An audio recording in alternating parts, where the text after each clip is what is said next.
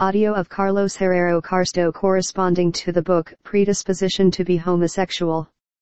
That Monday of Operation Triumph, my previous woman had to go to her mother's house because of a sudden rise of fever accompanied by gastrointestinal discomfort.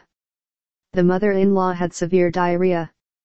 I used to approach, very often, Alejandro, a gay friend of my ex-partner, who liked the program and the talk that promoted the contest.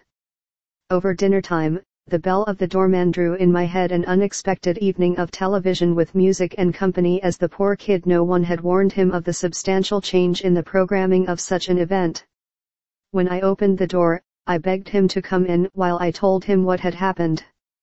He did not show displeasure and settled down on the sofa waiting for the start of the media show and the corresponding snacks, to which he used to be very receptive.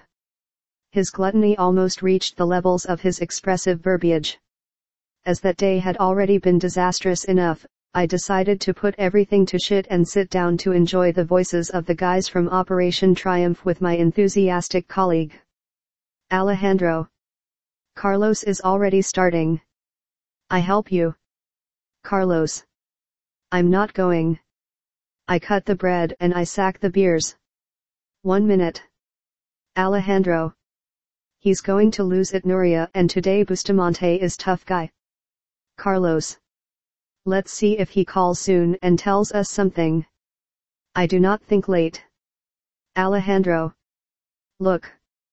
Chenoa, the bomb, looks like the mother of all. Carlos. What you like this contest?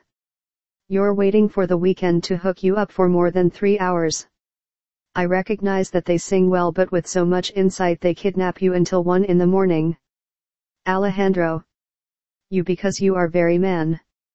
Tell Nuria, that even if it lasts longer, it would stay until the end. And I do the same, I love them all and I do not mind going after sleep. That enjoyed. Carlos. With me do not tell, I'm ground. I always go to bed at bedtime. Well, if you come then. It is quite rare that he has not phoned, the matter must have been complicated. Alejandro. He will be watching at his mother's house while he prepares the chamomile, and the other is in the bathroom. Carlos. Surely wait until you sleep quietly. Alejandro. And in the rest of the advertising will take to come running and not lose detail. Thank goodness you live very close to here. Three streets and a climb. Well, for Nuria, a marathon. Carlos. If true. Thank goodness I got rid of chauffeur and patient viewer of the diarrheal picture. Nuria called a little. He had warned the doctor and his sister was on the way to replace her and spend the night with the patient. I thought that I was not going to return before 12 so after the new news I approached the room, a little disappointed to communicate and continue with the musical. The songs, the enviable voices and the food and beers were falling one after another. At the main break, Alejandro closed the television and asked me directly. Alejandro. Why am I the only homosexual in my family? Carlos. My mother. That said it is very difficult to answer, Alejandro. Alejandro. I have two older brothers with children, I live with my parents, and I do not like women. I would like to know your opinion. Carlos. It's okay. It is a cascade of factors, at various stages of life, predisposing to sexual orientation towards the same sex. Alejandro. Waterfall, curious word. We use it a lot but not precisely in the verbal form. Who will have thought of? Carlos. It all begins with the innate predisposition to homosexual orientation. Predisposition in different degrees that does not mean determination. A route is facilitated, with different paths of greater or lesser complication, without this supposing that one clearly defines the preference for people of the same sex. Alejandro. Remember, please, I am of letters and you have not told me yet anything. Carlos. Each person has a different sexual maturation of his brain, formed during the prenatal period. There is a gene in the X chromosome, called gene of the androgen receptor, that possesses two genetic variants. One variant shows high efficacy in the binding of the hormone testosterone to the androgen receptor and the other is much less effective. Depending on the greater or lesser affinity for testosterone inherited in the genome will induce a different probability of homosexual orientation. Alejandro. If we inherited the variant that promotes a little testosterone to the androgen receptor homosexual. Carlos. A greater or less sensitivity to testosterone does not determine that you like people of the same sex. Many more factors are needed. For example, certain modifications in the expression of genes involved in the metabolism of sex hormones may establish different degrees of intensity in each of the genetic variants related to the efficacy of the adhesion of testosterone to the androgen receptor. Alejandro a second variable is added to the first to modulate the level of Superman or Supergay initially established. Carlos. They are the epigenetic marks. Alejandro. And what do these curious marks do? Carlos.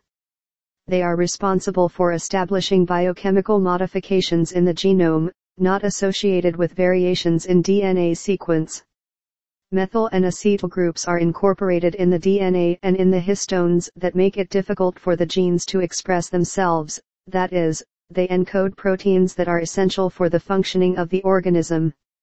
In the case of sexual orientation, they discriminate the sexual maturation of the brain. Alejandro. Biology predisposes, but does not determine. Carlos. Right. In addition, the epigenetic marks of each sex, responsible for the non-feminization of male fetuses or the masculinization of female fetuses, are usually erased in offspring. Sometimes it happens that these epigenetic marks of one sex are transmitted to the opposite sex. In this way, from father to daughter, reducing feminization, and from mother to child, decreasing masculinization, regardless of the inherited variant relative to the binding efficiency of testosterone to the androgen receptor. Alejandro. The epigenetic, sexually antagonistic marks are transmitted, which should have been annulled to those who are not. Carlos.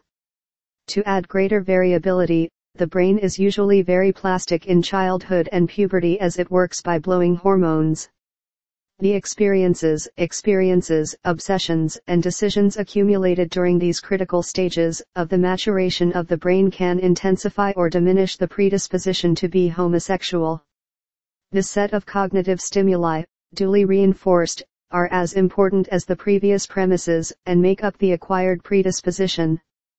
Alejandro. Neither is born gay by genetics or epigenetics nor does one gay by choice. It is, as you said before, a waterfall. Carlos. Yes. They are a group of synergistic variables that by themselves do not produce any definite homosexual orientation, however, available together they induce a greater probability that some people will be attracted to others of the same sex. Alejandro. So this is the answer. We do not carry a gay gene. Those in my group will not like what you're telling me they have always argued that gay preference is inherited from DNA. Carlos. The existence of a major gene of homosexuality has not been demonstrated. In homosexual orientation, several hormonal, epigenetic, and social determinants must be aligned in sexual maturation of the brain. Alejandro. I think I've already picked it up, but could we go over it more thoroughly so it can be fine by telling it? Carlos. Clear. And the guys from Operation Triumph. You're going to miss the best. Alejandro. I'm recording it. What did you think? Also, this topic interests me a lot. It is the center on which my whole life revolves. Carlos. Okay, let's start. The androgen receptor gene is found on the X chromosome with two possible variants, the very high efficiency for binding testosterone to androgen receptors and the very low. The woman, with endowment XX, has three possible situations. That both androgen receptors are very effective, that it is only one and that neither. Alejandro. There is no doubt that nature has endowed women to be versatile and resilient. What phenomena of beings? Carlos. The sexual maturation of the female brain is not dependent on testosterone, so only if both receptors have high testosterone binding or high sensitivity to androgens will some masculinization of the female sexual brain.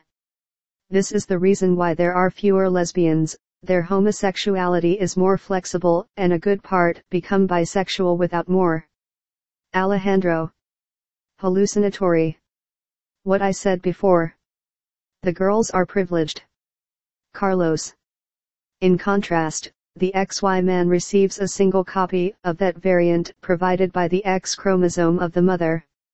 In case of being the least effective binding of testosterone to the androgen receptor or the less sensitive to androgen, and since the sexual maturation of your brain does need the appropriate levels of testosterone, it would establish the innate predisposition to homosexual orientation.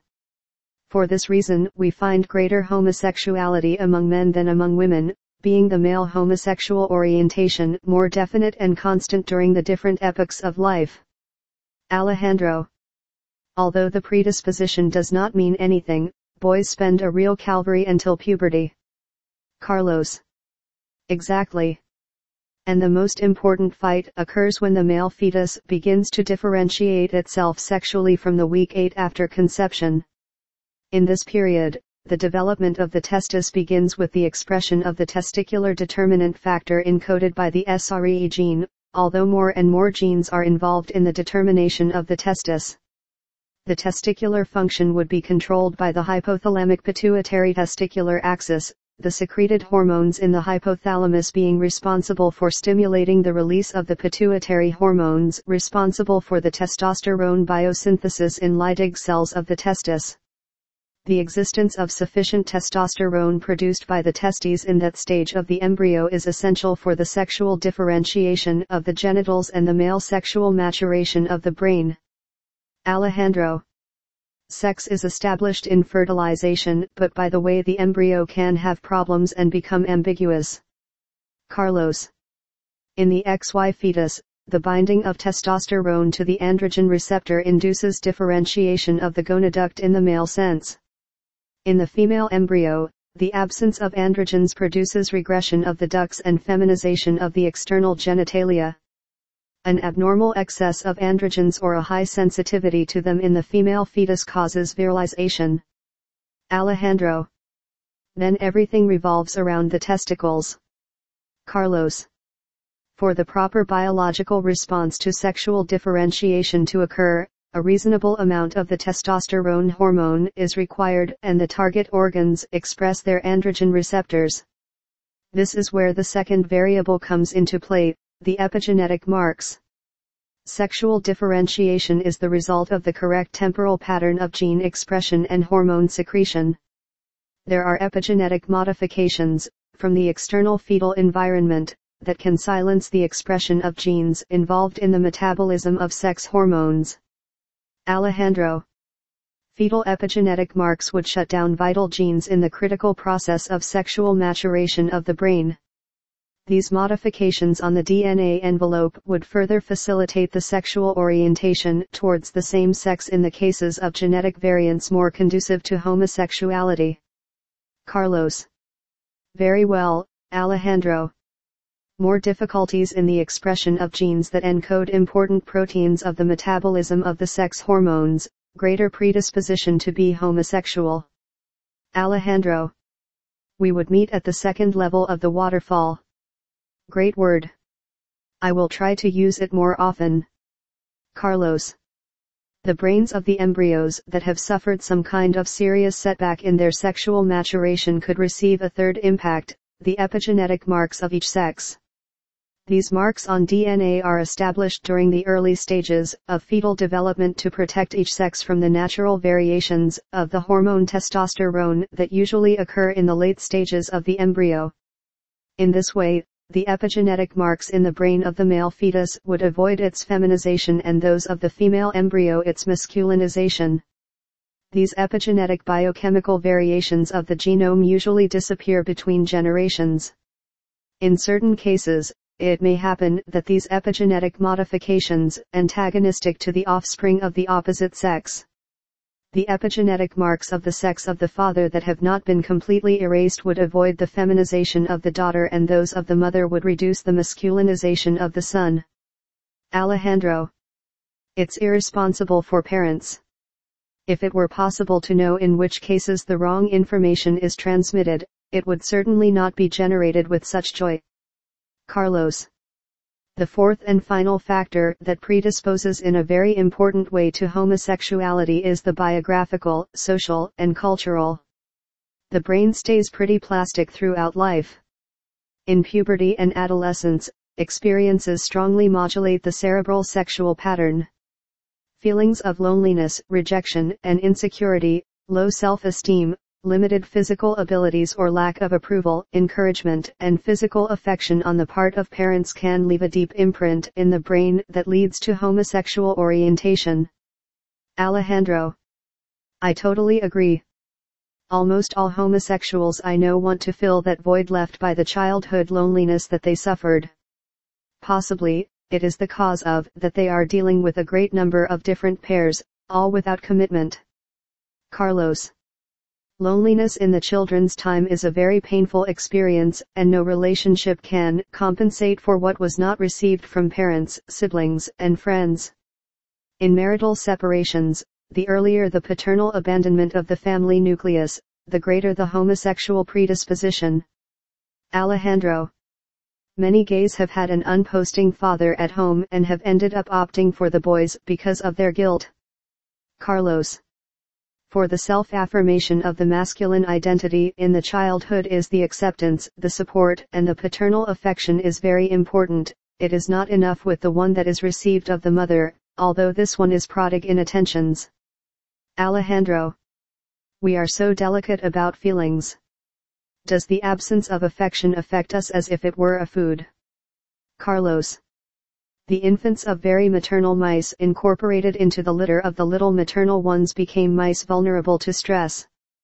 All mice raised by uncaring mothers, regardless of whether they were their biological mice or not, were suffering from stress-related diseases in adulthood. Lack of affection silences or extinguishes the glucocorticoid receptor gene related to stress. Alejandro. Then there will be a relationship with psychological problems. Carlos. Early exposure to trauma in childhood is a risk factor for depression. People who are victims of suicide, with a history of trauma in the early stages of life, have a low glucocorticoid receptor expression. The methylation of the glucocorticoid receptor gene, induced by an early traumatic event, induces the extinction of said gene and predisposes the person to suffer stress-related diseases.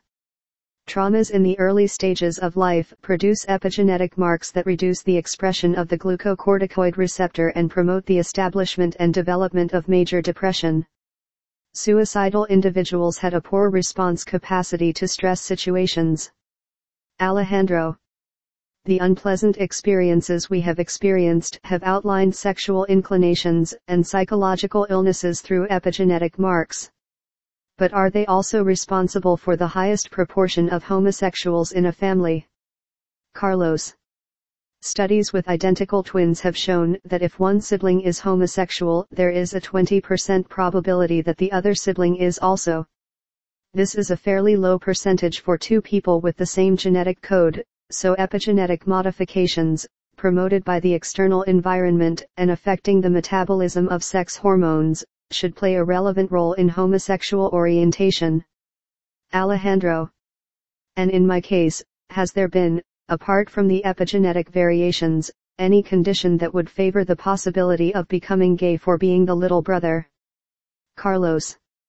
Children who have several older siblings tend to have better health and a higher probability for homosexual orientation. It is the so-called big brother phenomenon, which appears only among males. This effect may be due to an immune defense response of the mother, by producing antibodies that protect against the proteins that release the male fetuses during the formation of their genitals. Young male embryos, with several older siblings, would be exposed to the antibodies of the mother faster than their ancestors, which would decrease the availability of testosterone. Alejandro. I liked what you said. Small children enjoy good health. That is, but very well. Carlos. There are studies that show that the last family members are at lower risk for diabetes. It is speculated that the wide range of infections suffered by young children is responsible for the numerous infections suffered by their older siblings, which would strengthen their immune system against autoimmune diseases. Alejandro. Is it still not known for sure? Carlos. No although I would bet, without fear of being wrong, which is mainly due to the following circumstance. The firstborn receives, through breast milk, 60% of all the estrogenic load accumulated in the breasts by the mother during all her years of existence. Later infants would incorporate fewer endocrine disruptors, only the accumulated estrogenic load in the mother's breasts since the last lactation. Breastfeeding is highly recommended but the mother eliminates the endocrine disruptors stored in the fat of her mammary glands when she breastfeeds her children. Babies incorporate the estrogenic load of lipophilic chemicals, retained for many years, through breast milk. Alejandro. I've already lost. What are endocrine disruptors? Carlos. They are synthetic chemicals, potentially toxic, with the capacity to imitate, to block, or to alter the hormones. They behave like true endogenous hormones, altering their production and secretion and interfering in the function and elimination of these chemical messengers of the organism. Alejandro. Yes now. Chemicals present in the environment, packaging and some food. The problem with endocrine disruptors is that they are everywhere. Carlos. Not even rainwater is free. But back to the estrogenic load that these endocrine disruptors have accumulated in mammals of the mammal that has been exposed the longest, the woman. More than 90% of pregnant women in the third trimester have bisphenol A in their urine, and more than 95% of children aged 4 years. Bisphenol A and its future substitute, bisphenol S, are synthetic estrogens used in the most popular plastics that produce alterations in the nuclear receptors of sex steroid hormones. Bisphenol A, estrogenic endocrine disruptor, modifies the metabolism of sex hormones and produces variations in the testicular function controlled by the hypothalamic pituitary testicular hormonal axis. Alejandro.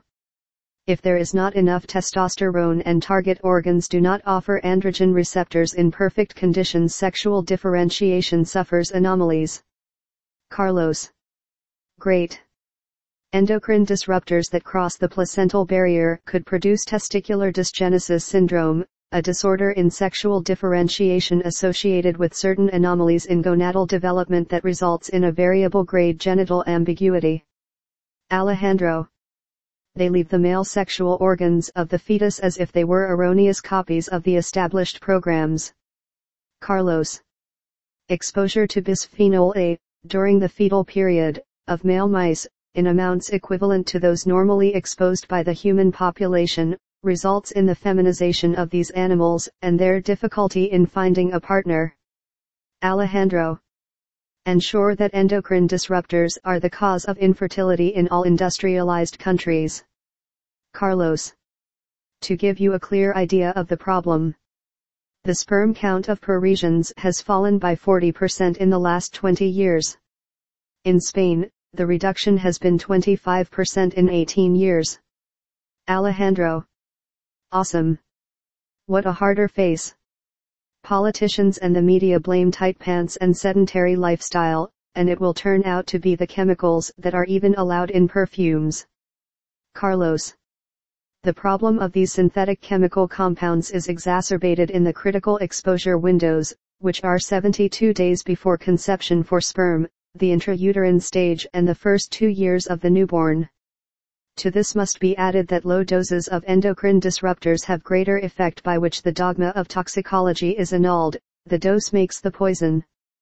Finally, no government or official control body has evaluated the estrogenic cocktail effect of the simultaneous presence of several of these substances.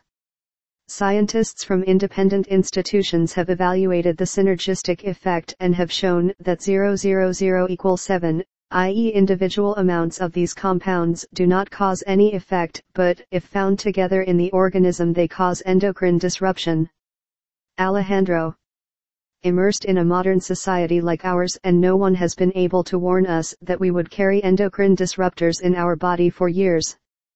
Carlos there is a magnificent group of scientists, called by the multinationals the crying children of endocrine disruptors, who have long been working without ceasing in their effort to demonstrate the danger of these synthetic compounds. Alejandro. That good. But returning to the gay issue. Why do animals have homosexual behaviors? Until recently they deliberately concealed it. Now, at last, there are photographic exhibitions and videos that have brought this issue to the public. Carlos. Homosexuality in the animal kingdom is simpler. Homosexual behaviors are used by some animals as survival tools. In animal evolutionary biology, as in humans, mechanisms have been developed to optimize the reproductive strategy with the aim of perpetuating species. Alejandro. Great does intercourse with same-sex favors a greater number of congeners? Carlos. It has been found that women who are relatives of mothers with a gay child tend to have more offspring. It is logical to think that there is, printed in DNA, a reproductive benefit for females that compensates the deficit in terms of offspring of homosexual males. Alejandro. Let's see if I understand it is assumed that somewhere in our genetic information there must be a pattern that helps to have more children because sometimes the same system can produce a small percentage of members of the family group with homosexual orientation. Carlos. So is. From an evolutionary point of view, the instinct of survival directs animals towards the opposite sex as a reproductive strategy. But this general rule does not prevent us from finding some cases, for example of young primates that by intervention in games or of adult dogs than by subjection to the dominant males or of captive farm animals by the loss of their wild stimuli, in which homosexual relationships are observed. Alejandro. And the big difference with humans is the brain. Carlos. Effectively. Thanks to the intelligence we can decide freely and solve the problems that life poses. Alejandro perfect, but there are animals that prefer same-sex couples for a long time like swans, pink cockatoos, penguins, and some fish. It does not seem to be any hobby. Carlos. It is true. Homosexuality in wildlife remains a mystery. In any case, it has been observed that animals that live in herds and whose existence depends directly on the hostile environment seem to use relations with the same sex to strengthen social bonds, to be accepted before and to climb in the group hierarchy. This homosexual behavior would allow them to increase their life expectancy. Alejandro. Sounds logical. The other day I was watching a video of fish that imitated the females trying to copulate with the larger males, the females preferred ones. The reason, they explained, was that with this practice they increased their chances of subsequent heterosexual mating. Wonderful. They also reported other fish that linked more to females if they showed semi-homosexual behavior. In order to make love. Well, by the way, do you know how many gays and lesbians the society has in the year that will end? Carlos. 2.5% of the current population is homosexual and 3% of heterosexual men claim to have been bisexual or gay. Alejandro. How strong more heterosexual ex-gays than homosexuals. Carlos. Then do not miss the next data. One study found that 5% of men and 8% of women claimed to have had at least one homosexual relationship in their life. Alejandro. Ha ha ha. Long live free love. Attack. Carlos. I, it is necessary to take into account that for many there was homosexual experimentation without preference for the same sex. With regard to the freedom to make love with whomever you please, yes but taking the utmost precautions. specialists have already voiced alarm at the worrying increase in sexually transmitted infections among homosexuals, such as AIDS, syphilis, gonorrhea, venereal lymphogranuloma, etc., possibly due to migratory flow and relaxation in the use of protection methods. Alejandro. And what about the new social approach introduced as a funnel, which wants to implant the ideology of gender, total liberation, and society without sexes? Carlos. It is not appropriate to go against the biological identity of each person. Nor should we confuse the terms. Sexual identity is the biological characteristics that define a person, and gender identity are the roles or behaviors that citizens must meet, depending on their sex, following the guidelines set by the society in which they develop. An authentic social revolution would be the one that transforms society, for the benefit of all its members, attending and respecting the physical and psychic manifestations derived from biological evolution. Alejandro I think the same. They aim to eliminate the different forms of behavior that have the sexes without thinking about the preferences or qualities of each individual. It would be to quench the innate psychology of people with the flamethrower of gender ideology, that is, to deny human nature itself. Carlos. Our sexual identity, predisposed by genetic, epigenetic, social and cultural mechanisms, must always be defended from the temporal impositions of society because there is a wide variety of nuances in sexual behavior. Alejandro. I'm with you. Now that I remember, according to some experts men have the ring finger longer than the index, the opposite of women is the index of the longest. This happens. Carlos. Yes. It is due to the proportion of the hormone testosterone and the steroid sex hormones, called estrogen, that the fetus provides during the first trimester of pregnancy. Alejandro. I see. That there is more testosterone than estrogens makes the children grow more ring finger. And how have you been able to find out? Did they inject anything to the little ones? Carlos. No, they did, eliminating androgen receptors, or estrogen receptors in the extremities of mouse embryos. Males without androgen receptors were born with the short annular fingers and those who had been silenced the estrogen receptors did with the long annular fingers. In females the same thing happened, without androgen receptors, short ring fingers, and no estrogen receptors, long. Alejandro. Interesting. Thus, it is not the absolute amount of one or another hormone that dictates the length of the index or annular fingers, but rather the relationship between the two sex hormones available to the fetus. Carlos. That's. Testosterone on the ring finger better stimulates cell division to form bone and cartilage. The process of cell growth is increased in the case of testosterone, compared to that produced by estrogen or female sex hormones. Children who have had higher levels of testosterone will have longer ring fingers and better athletic ability. Alejandro. Again, the hormones directing the biology and behavior of people. Carlos. Effectively and directly related to people's skills and illnesses. The presence of endocrine disruptors with estrogenic capacity during the fetal stage induces the development of certain neurological disorders in the child and in the adult. Mainly, attention deficit hyperactivity and deficit, autism, dyslexia, and Alzheimer's. Alejandro.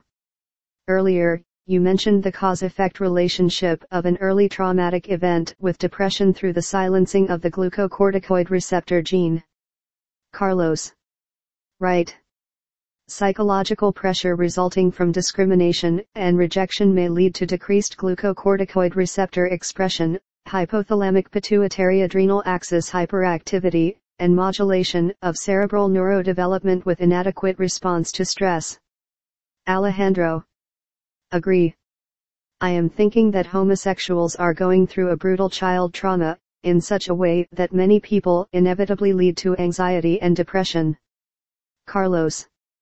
Yes, you are 50% more likely than heterosexuals. I know what you had to spend in your teen years but that was long ago. Alejandro. It's easy to say.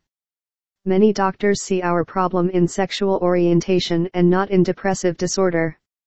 We filled with drugs to eliminate crises but forget that we are happier, with better mood and greater self-esteem. Do you think that one day I can leave all the pills? Carlos. Of course.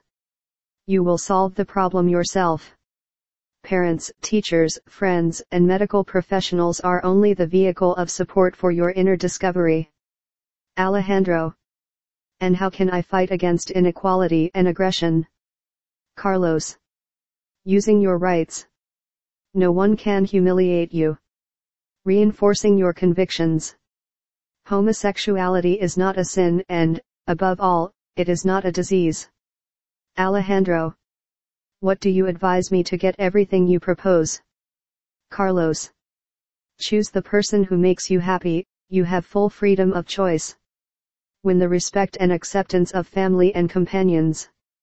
Openly denounces intolerant people. Alejandro. Thank you you are a monster. Your words have helped me to get the vision I needed. They have been very rewarding, I will put them into practice. Look, the Nuria door is already opening. Seriously, an unforgettable evening but, feeling very much, I will continue with your wife and the wonderful contest of Operation Triumph. Today I think they throw Alejandro. How handsome. Carlos. I said, I'm going to say hello to Nuria and then to sleep. When you want to continue talking, you know where you have us. Alejandro. That's why I'm here. Good night. Carlos. Good night champ. End of the book Predisposition to be Homosexual by Carlos Herrero Carsto.